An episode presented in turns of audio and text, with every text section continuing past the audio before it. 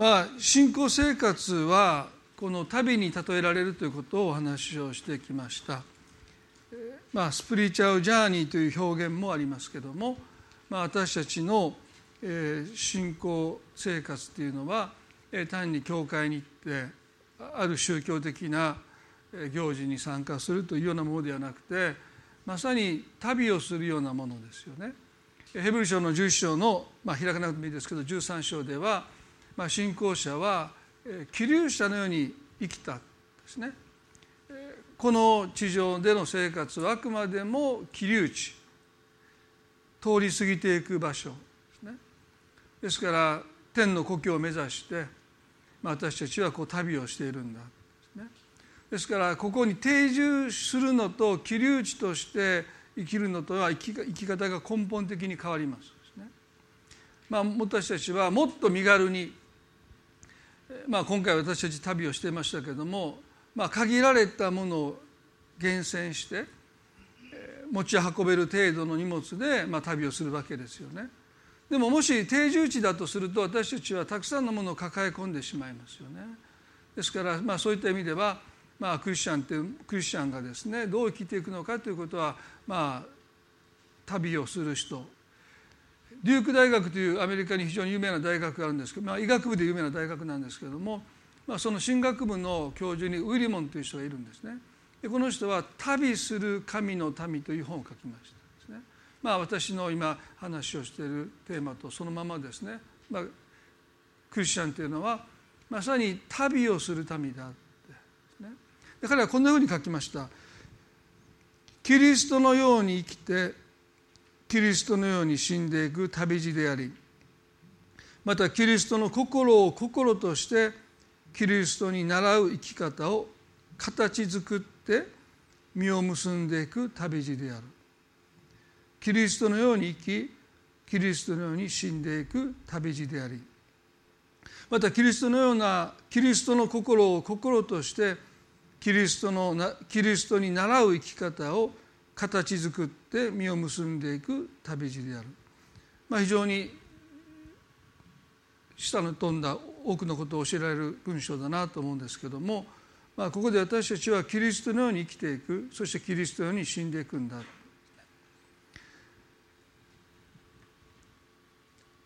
エペソの2章の10節から少しお話をしました。ですね。読んでみたいと思いますけれども私たちは神の作品であって良い行いをするためにキリストイエスにあって作られたのです。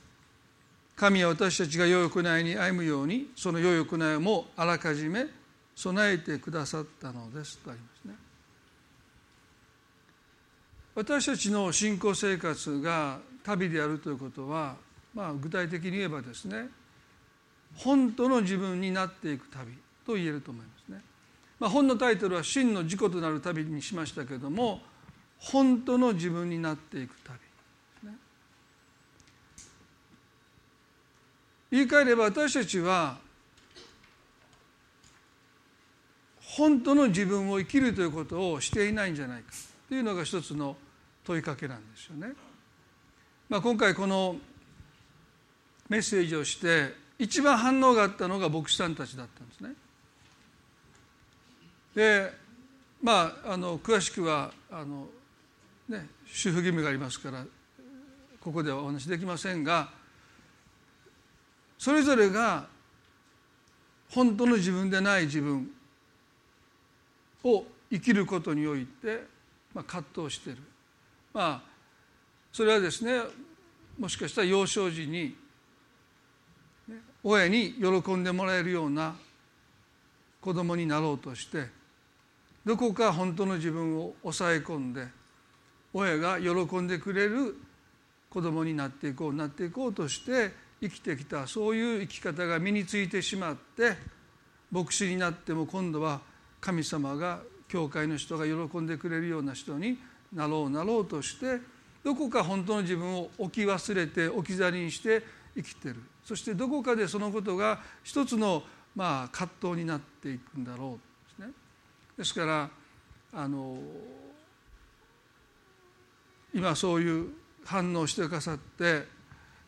もっとそのことを自分の中で取り組んでいきたいというそんな声が割とあったことに私はまあすごく驚きましたね。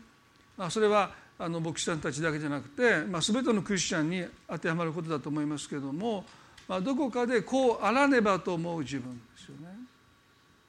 そうじゃなきゃお父さんお母さんが受け入れてくれないと思ったのかあるいはそれが神様も受け入れてくれない、ね、そういった本当の自分でない自分を生きようとしてもがいている人たちが、少なくないんだなということが、メッセージをした実感なんですよね。まあ、そういう意味では、まあ、私たちが本当の自分になっていくために必要なことはまずその自分っていうものがどういう存在なのか。それは神様の目に私の存在をまず知ることですよね。まあ、親の目だとか友達の目じゃない。あるいは自分の目に映る自分でもない。神様の目に本当のあなたを知っていてくださる。神様の目に私たちの存在とはどのような存在なのか。聖書はここでねエペソの2の10では私たちは神の作品であると書いています。私たちは自分の作品でもないし他の誰かの作品でもない、まあ、もっと言えばですね私の人生は私の失敗によってもうめちゃめちゃだと言い切れない。あるいは人からめちゃくちゃにされたとも言えない。もちろん私たちは自分の人生においていろんな失敗をしてしまって、ね、人生に不要な痛みとか、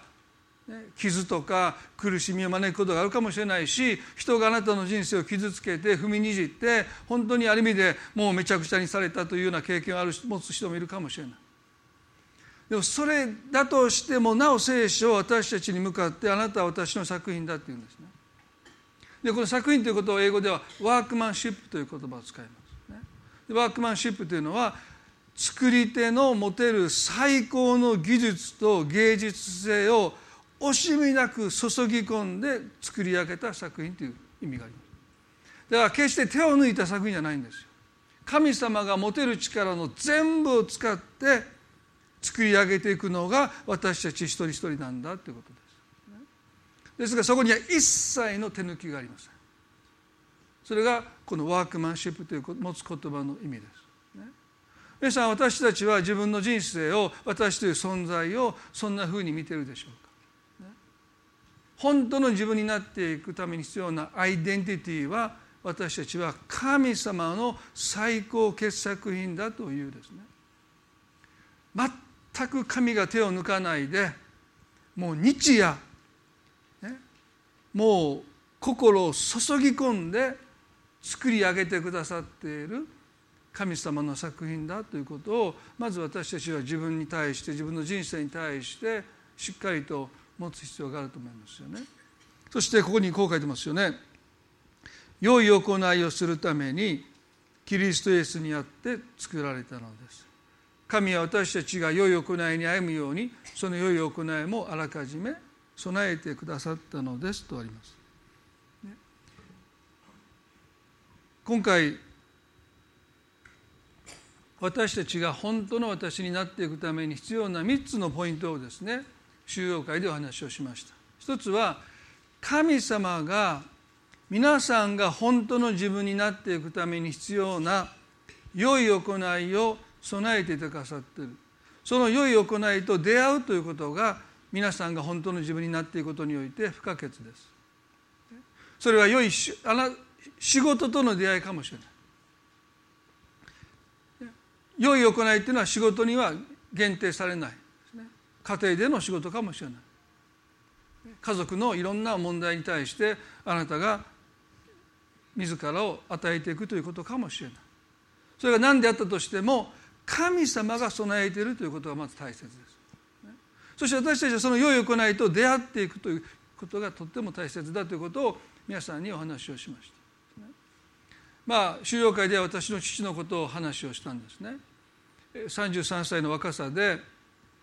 5人の息子を残して、一番下の弟はですね生後まだ1週間でしたので9歳の私を筆頭に987 1歳1週間の息子5人を残して父は山で祈りながら亡くなりましたよね。9歳の私にとって一番のやっぱりつまずきは私生児として生まれた父がですね幼少時代に非常にそのことを知って苦しんだわけですよね。母が私をタイに宿した時に母は嬉しいとは思ってくれなかった。しまった。ってね。どうしようって自分が母の体に宿った時に生みの母は私のことをそう思ったというのが父の苦しみなんですよね。ですから私は望まれて生まれてきたんではない。というその拒絶の思いを彼はどうしても拭い去ることができずに幼少時代苦しむわけですね。そして生みの母を知った時にその人に向かってお母さんと言えなかったんですね。なんで俺を産んだんだですね。俺なんて生まれてくるべきじゃなかった。それが父の一つの葛藤でしたよね。でも東京に行って工場で働きながら夜学夜の夜学で学び始めたその中でね、まあ、彼は路傍で生まれて初めて聞いた賛美歌の疑いに足が止まって、まあ、教会に初めて足を踏み入れます。その日は救われたわけじゃないんだけどもちょうどその頃ですね、まあ、祖母、まあ、彼の生みの母がですね心斎橋を同じように母親として何一つ母らしいことができなかったというそして出自の秘密を聞いて苦しむ息子を助けてあげれないですね、まあ、そんな苦しみの中にいた生みの母である私たちの祖母も賛美歌の歌声に足を止まってまあ、教会に初めて足を踏み入れたその日イエス様を信じました。あなたの罪のためにイエス・キリストが身代わりとなって十字架でその罪を負ってかさって死んでかさった。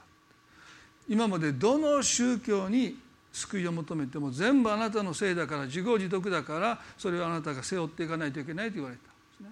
もうそんなことは分かってる。自分が背負うだけだったらもう私はもう地獄にだって行ってもいいって。でも神様どうかあの苦しんでる息子を助けてください。それがまあ母の願いでしたよね。ですからどの宗教に彼女が救いを求めても、まあ、あなたの舌は自分から身から出たサミだからあなたはそれを追わないといけない。それは分かってる。それはどんな苦しみだって私は追うつもりですけどもどうか息子は無関係です。どうか息子を救ってくださいっていうのが、まあ、祖母の、まあ、生みの母の願いでしたけどもまあ、そのことに対する答えはどこにもなかった。でも教会に行った時にねイエス様がその罪を全部背負ってくださってあの十字架っていうのは彼自身の罪のためじゃない。私たちの罪のためにイエス様が十字架で磨いとなって死んでくださったんだ。あなたの息子さんのあの苦しみあの罪の苦しみの上にもイエス様が背負ってくださってるんだ。それを聞いた時に母はですねもう本当に救われた思いした。そしてそのイエス様を信じて、まあ、その時から、ま、母親としてはね何一つできなかった祖母でしたけども、まあ、祈るということを神様は与えてくださって、まあ、もう涙を持って、まあ、父の救いのために祈り続けて、ま、神様はその祈りを聞いてくださって、ま、父は救われたわけですよね。その時に父にとって一番嬉しかったことは自分は望まれて生まれてきたんだということを知ったことですね。神様が命を与えてくださった。神様がこんなものを望んでくださったんだって。そのことがもう彼の中で喜びとなって、まあ、それがもう溢れてですね、まあ、心斎橋のあの繁華街で、まあ、拡声器を片手に彼はですね自分の生い立ちを赤裸々に語るわけですから、まあ、道行く人たちがみんな足を止めてもう人だかになったってですね。まあそういうことの中で彼はもう牧師になることを決心して4年間家族から離れてまあ、進学校で学んで「友よ飛鳥輝子」という映画もできましたね。今回その映画もお見せしたんですね。まあ、皆さんは実物の父が出てると思ってなくて、まあ、実物の私が出てると思ってなくてですね。後からそうだって言ってあの一番可愛い男の子が先生ですかって誰も言わなかったですけどまあその32歳の父が亡くなる1年前ですよね。その父親が映像として残ってるわけでしょ、まあ、当時家庭用のビデオがなかったのでまあ、私たちにとってはもう、ね、32歳の父が本当にその1年後に亡くなったって映画を見てても信じれないですよね。もうがたいのいい健康そうな父親が登場してきますからね。でもその1年後山で祈りながら死んでるのを発見されて、まあ、自宅に父の遺体が運び込まれた、まあ、私はその遺体と直面してですねまあまあ、本当に悲しすぎると涙が出ないですよねだからもう涙も出ないまま、まあ、その後の記憶はもうほとんどないんですけども、まあ、そういう中でねその私にとっての慰めはその彼の33年の生涯も神様の作品であったというこの聖書の言葉ですよね。それは決して未完成品ではないし神様が手を抜いたわけでもないしまして投げ出したわけでもなくて彼は33年の生涯を神様によって完成された人生だったんだと思えた時ですね私は非常に慰めを受けてまあ牧師になることをずっと心の中で迫りがあったんですけどもまあその促しに対してようやくまあ心を開いてまあ自分もその父と同じような生涯を歩んでいきたいなという思いになったわけですよね。で私ねこの一つの良い行いということを聖書に書いてますけども、まあ、彼にとって最後の行いは夏でしたけれども一人で山に登って日本人の救いのために、まあ、天皇陛下からノートに書いてましたねずっと多くの人のために祈るリストがあって、まあ、それ祈り続けている時に死んでしまったわけですよね。ですから第一発見者の方はまだ祈ってると思ってたんですねうつ伏せになって倒れてましたので目の前には聖書開かれていましたよね。ですから、まあ、彼にとっての最後の行いは山で徹夜で祈るということでした。でもそのことで随分母は非難されましたね。あなたが行かせたから、まあ、まあ特に祖母がようやくね離れ離れになっていた息子と再会し和解して一緒に暮らし始めた時でしたからね。あなたが山に行かせたから達彦は死んだんだって祖母は母によく言ってましたよね、まあ、母は私のせいです私が行かせたから達彦さん山で死んでしまったんだと言って、まあ、土下座して謝っているのを子供ながらに私はよく覚えてますけども、まあ、ですからある周りの人もねあんな山に夜わざわざ出かけていって祈るからそんな無茶なことするからね命を落としてしまうんだ。命を粗末にした粗末にしたって、まあ、随分周りからも言われたそうですね。ですから母にとってはまあ一つのトラウマですよね。山に行かせたっていうこと。でもね私彼の恩師の皇后翔太郎というですね聖書学校の時に、えー、校長しておられた先生がいるんですけども、まあ、その先生が葬儀で読んだですね、えー、一つの、文章をですねあのある方から頂いて、まあ、それはもう少し前の話になるんですけどもその中でですね彼がその葬儀の中で分かち合ってくださった文章を読んだ時に私の中ですごくねあの慰めを覚えました。それはこういう文章なんですね「炎の伝道者」というタイトルで、まあ、寄稿してくださった文章の中で皇后翔太郎という、まあ、関西聖書進学校という今もある進学校の、えー、初代の校長をなさった方だと思いますけども私もその方の説教を何度も子供の頃聞いたんですけどもねこの「夢枕に立つ」というタイトルえー、クリスチャンのそれも進学校の校長がですよ夢枕に立つってそれはちょっとえっと思いますよね。で話半分で聞いてください皆さんね別にこれ聖書の話じゃないんで。でもね私にとって大きな慰めだったのはね前の日ですよね。8月19日の日曜日の朝、えー、私は目覚める前に夢を見ていたと始まります。それはある薄暗い森の入り口で突然問い出しに出会ったのである。私がどこへ行くのですかと聞くと彼は答えてリバイバルを求めてしばらくこの森の奥に入って祈り抜こうと思いますと言った。その時私は異様な不安を感じ思わず無理ですよ。おやめになりなさい。森の奥に行かなくともどこか部屋を空き部屋でも借りて祈ったらどうですか？と言った。今でもその時の戸出しの顔をはっきり覚えている。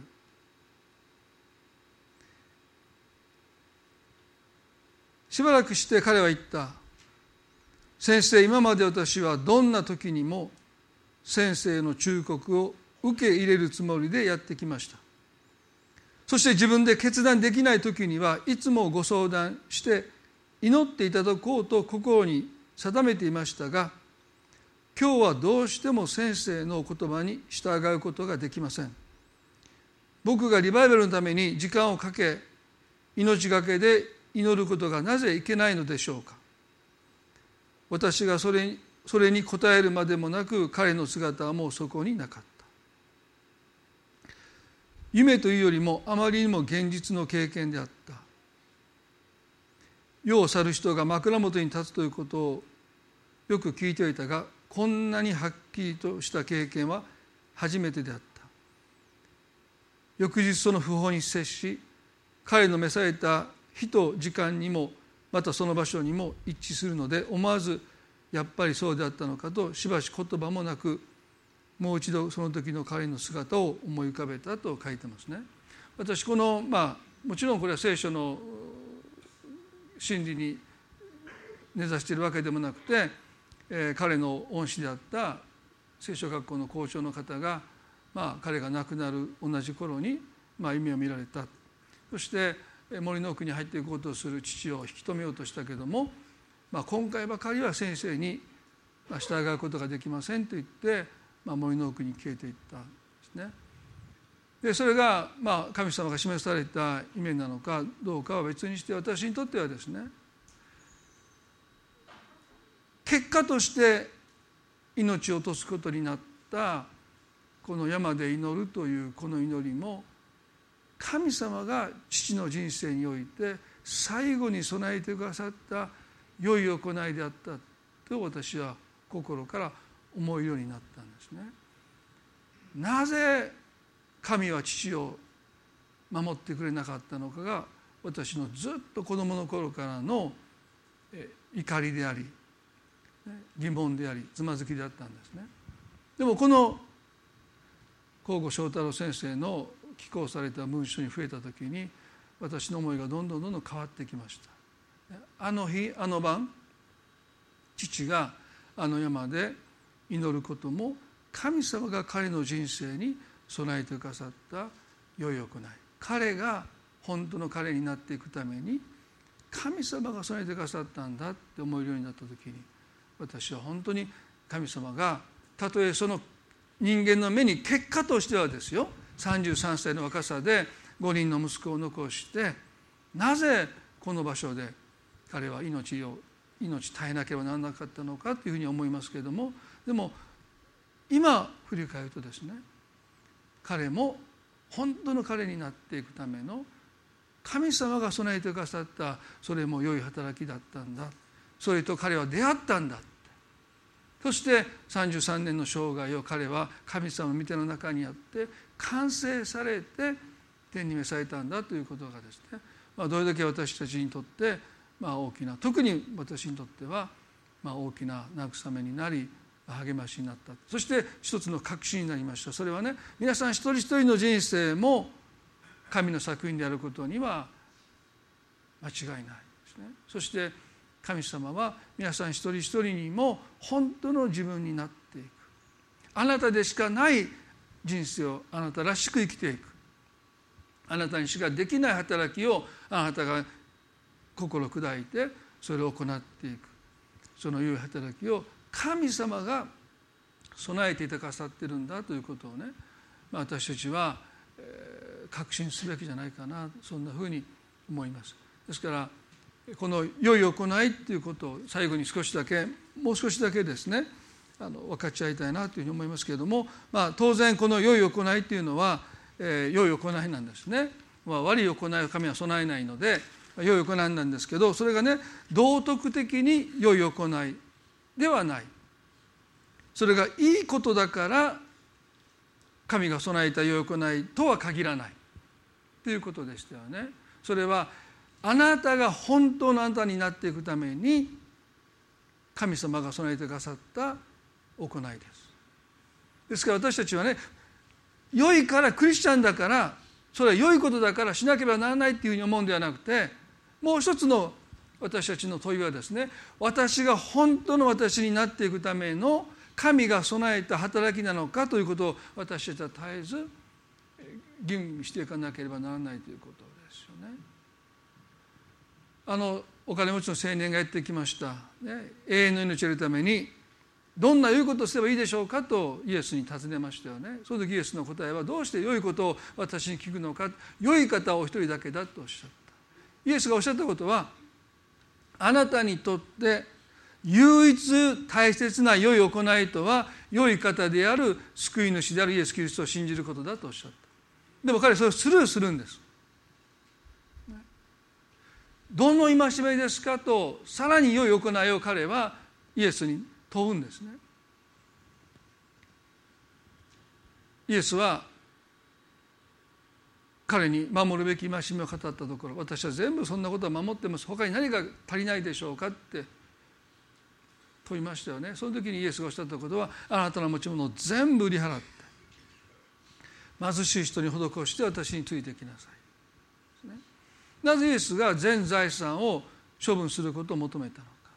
それは彼の人生にあまりにも良い行いが多すぎたからです。あれもこれもあれもこれも、そして本当に彼がすべき神が備えた良い行いすなわちイエス・キリストを信じるというその良い行いを彼は見失っていた、皆さん私たちはそのことが良いからといって自ら与えるということを時に控えないといけないですよね。本当の私になっていくための神が備えた行いなのかどうかそのことを時々私たちは立ち止まって考えないといけないですよね。まあ、私たちの社会には同調圧力ってありますねですからみんながしているように私たちはやっぱりしないといけないクリスチャンが他のクリスチャンがしてるから私もしないといけないまあ、一つの同調圧力が強かったのは震災があった時ですよね。まあ、私牧師をしてますから、まあ、ある牧師の中で一つの同調圧力が確かにありますよね。もう全ての牧師が被災地に行って、ね、奉仕をしないといけないという一つの圧力があったように思いますね。そして私はまあもともとヘルニア持ちですので行ったって多分何百も立たないなっていうのはもちろんあったかもしれませんけれども本当に私が今何をすべきかって祈る中でですねでもすごいやっぱり誰誰かが何か言うわけじゃないんですよでも牧師としてクリスチャンとしてこうすべきだみんながしてるのに、ね、私たちはすべきだっていうそういう思いの中に私たちが時に置かれるかもしれないですね。でその時にやっぱり私たちはそれに合わせていくのかもう一度立ち止まって私が本当の私になるためにそれが神が備えた良い働きなのかどうかということをですね問い続けていくということは私たちにとってとっても大切だと思います。皆さん以外のクリスチャンがそれことをしてたとしてももしそれが神が備えた働きでなければ皆さんどうぞノーという勇気を持ってほしいですね。あの全財産を処分しなさいってのはそういうことなんですよね。一旦あなたの持てる良い行いを全部横に置いて本当に神様があなたに備えてくださった良い働きなのかどうかをあなたはもう一度しっかりと吟味しないといけないんだとっても勇気のいることです今までやってきたことを一旦横に置くこと、でもそれは私たちが神の作品として完成していくということにおいて、ね、時にはとっても大切なことじゃないかな、ね、そんなふうに思います。ここで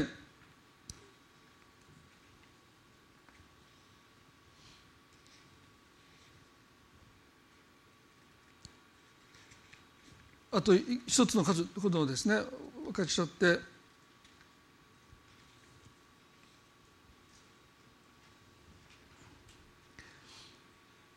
パーカー・ジェイ・パルマーという人が「命の声に聞く」という本の中でこのように言いました。天職はもともとラテン語の声かっこボイスという言葉から来ている。天職には私が探し求めるゴールという意味はない。それは私が聞くことによって与えられる証明かっこコーリングを意味する。人生で何がしたいのかを自分の命に語る前に自分が誰なのかを命に聞かなければならない。私自身のアイデンティティの中心にある真実や価値に耳を傾ける必要がある。このように生きるべきだという基準ではなく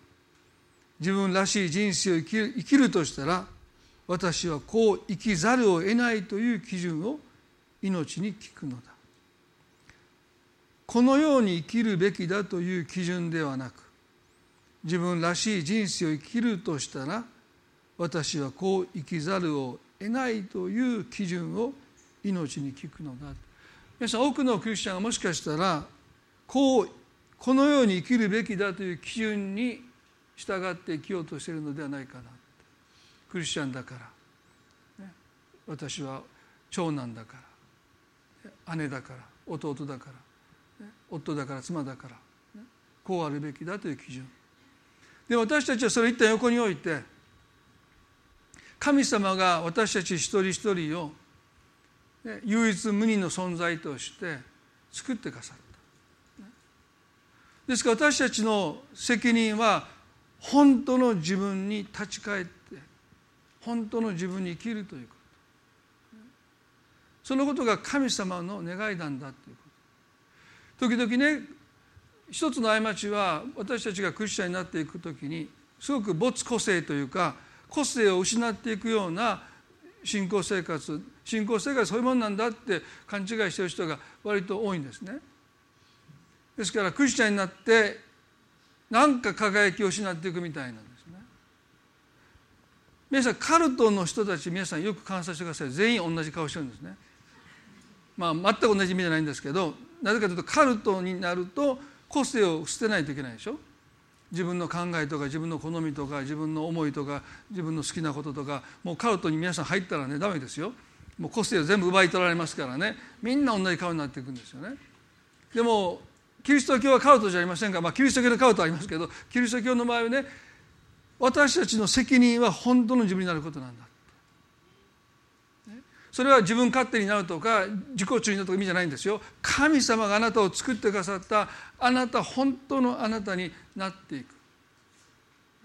だから私たちが大切な問いはこう生きるべき基準じゃなくて私が私らしく生きるために何を私たちは否むべきじゃないか、ね、あなたらしさをどうぞ否まないで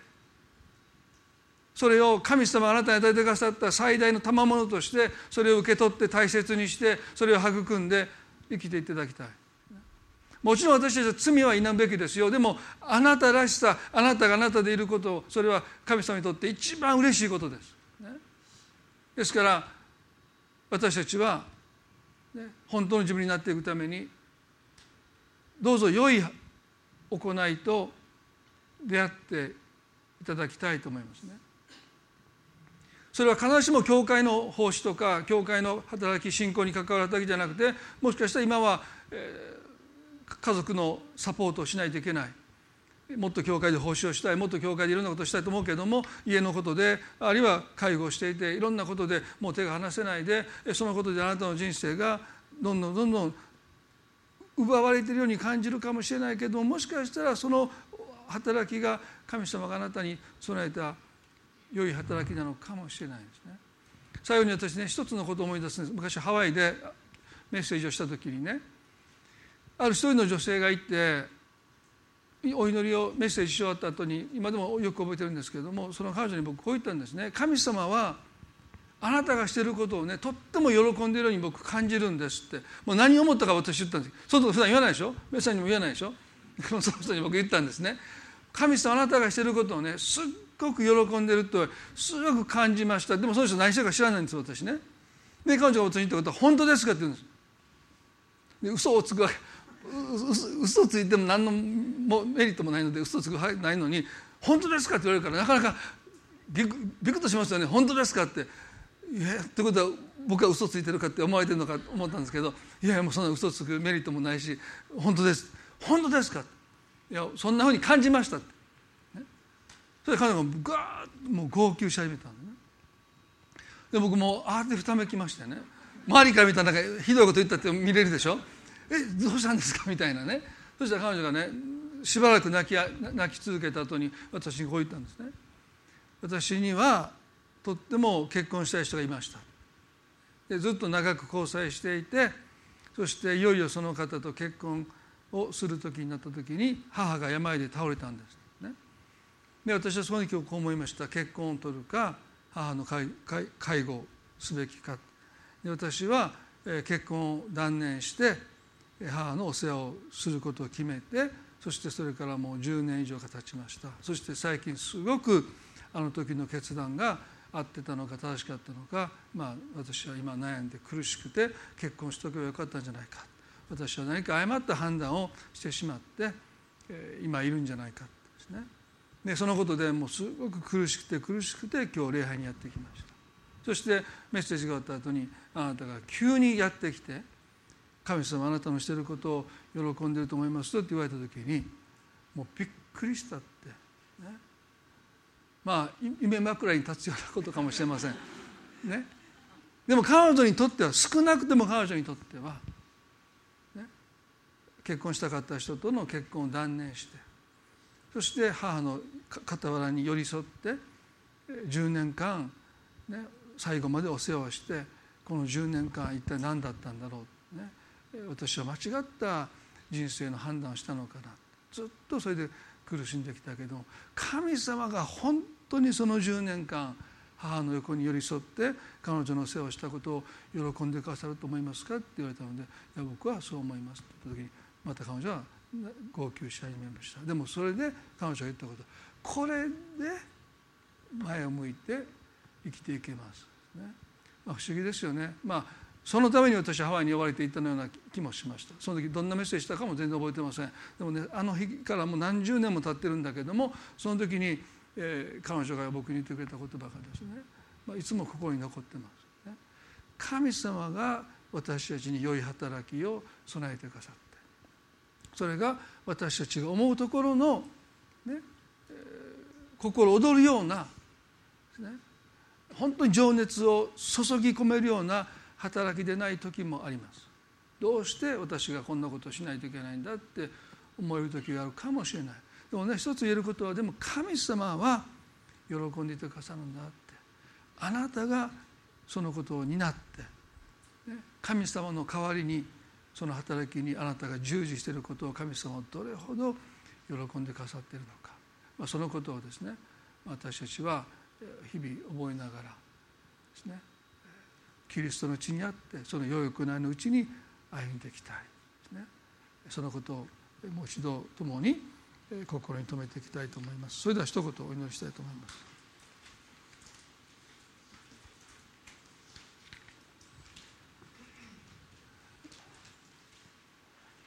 恵み深い天の父なる神様。私たちは自分の作品でもありません。私たちの人生は一度きりの人生ですからああすればよかったこうすればよかったってああしとけばよかったっていくつもの後悔と悔やまれる思いを抱えながら生きています。結果として私の人生は何だったんだろうって自分で自分の人生を台無しにしたってそんなふうに思える時があるかもしれません。あるいは人があなたの人生を踏みにじったそんなふうに苦しんでいる方もたくさんいます。でも神様あなたはおっしゃいます。あなたは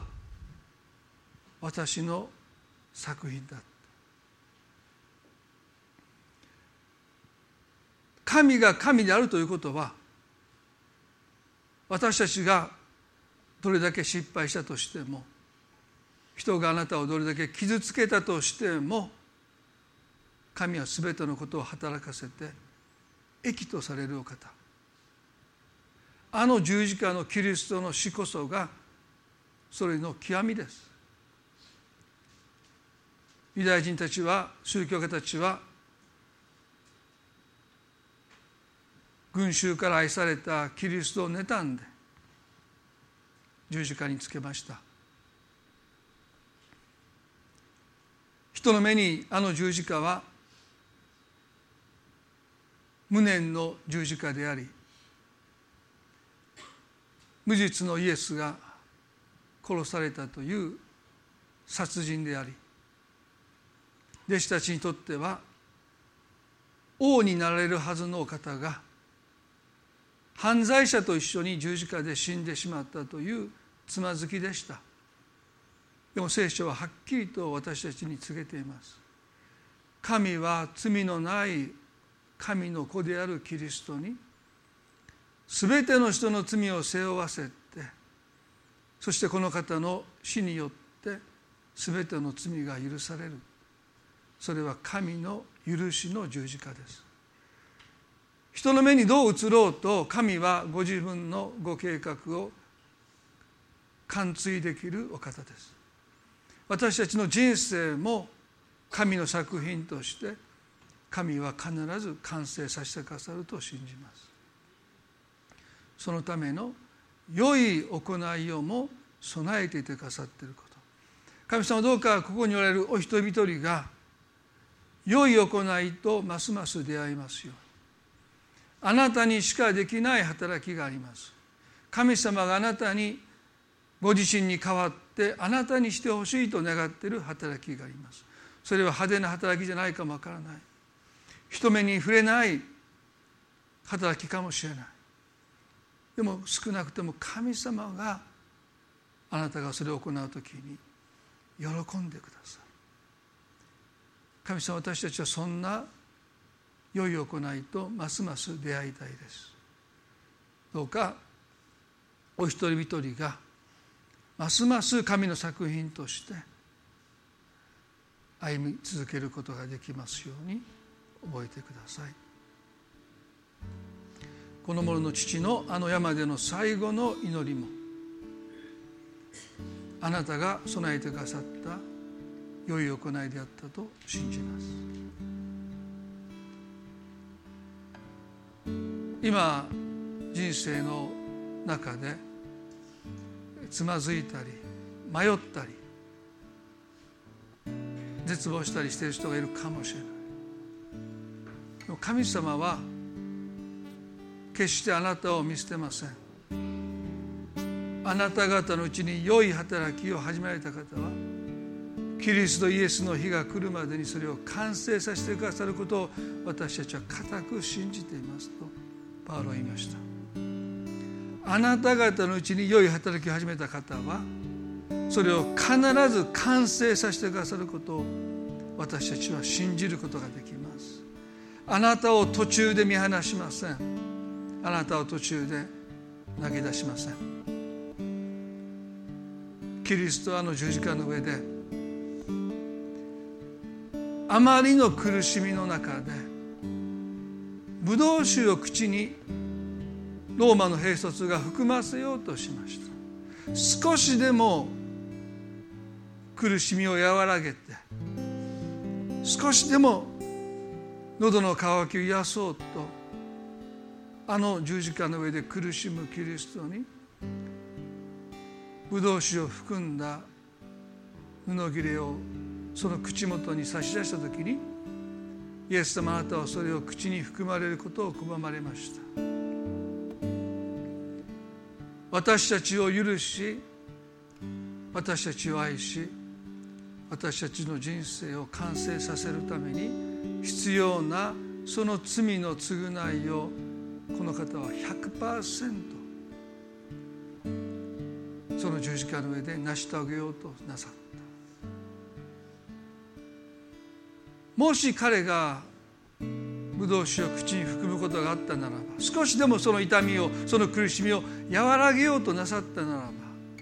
ばもしかして私たちの誰かが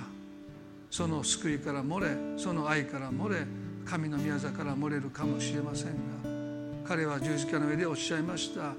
完了した。全ての償いが終わったと宣言してくださった。その償いの中に私たち一人一人が入れられていることをもう一度覚えたいと思います。キリストがあなたに代わって十字架で死んでくださった。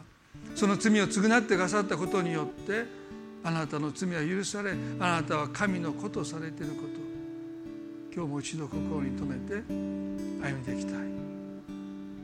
神様どうぞお人々の上にあなたの祝福が豊かに注がれますように。愛する主イエス・キリストの皆によってこの祈りを見舞いにお捧げいたします。それではご一緒に賛美をしたいと思います。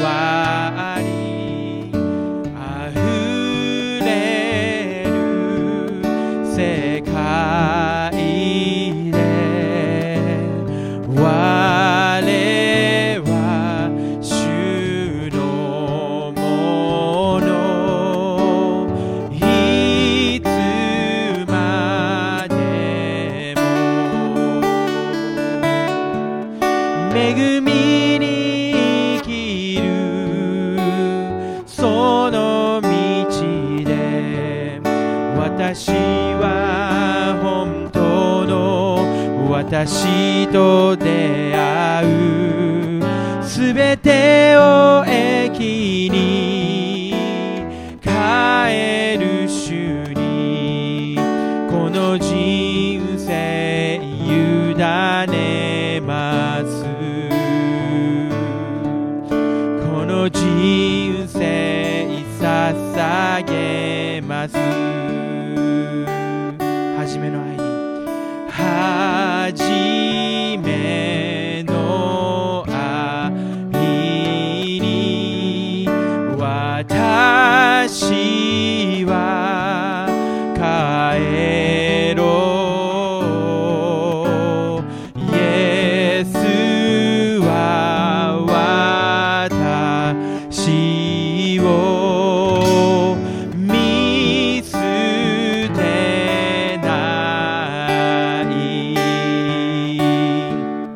恵みに生きる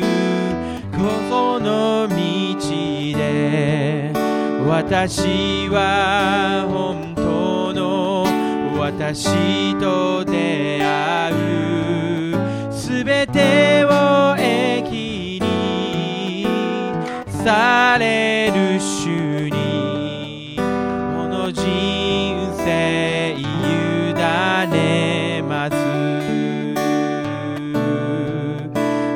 人生捧げます恵みに生きる恵みに生きるその道で私は本当の私と出会う。すべてをえる主にこの人生委ねます。この人生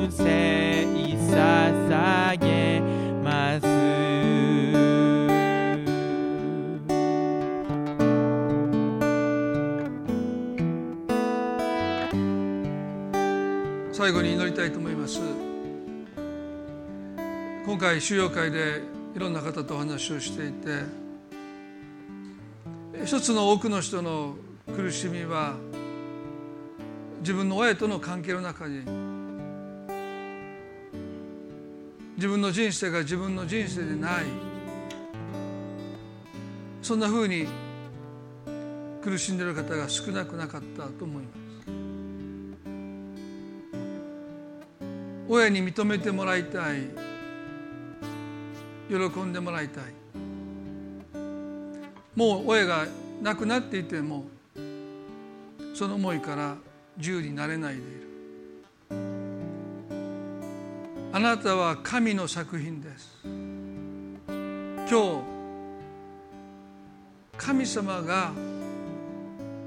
あなたを完成させようとしてあなたの人生に関わっていてください。あなたは誰の作品でもない。親の作品でもあなた自身の作品でもない。神の作品だということを今日そのことに本当に心開かれて今までとらわれてきたその思いから今日完全に解放されたい私の人生私らしくもっと生きていきたいそう願う方今日あなたに神様は解放を与えてくださると信じます。短く祈りたいです。どうぞそう願う方心の中で一緒に祈っていただきたいと思います。神様今日私たちは本当に自分らしく生きていいんだ。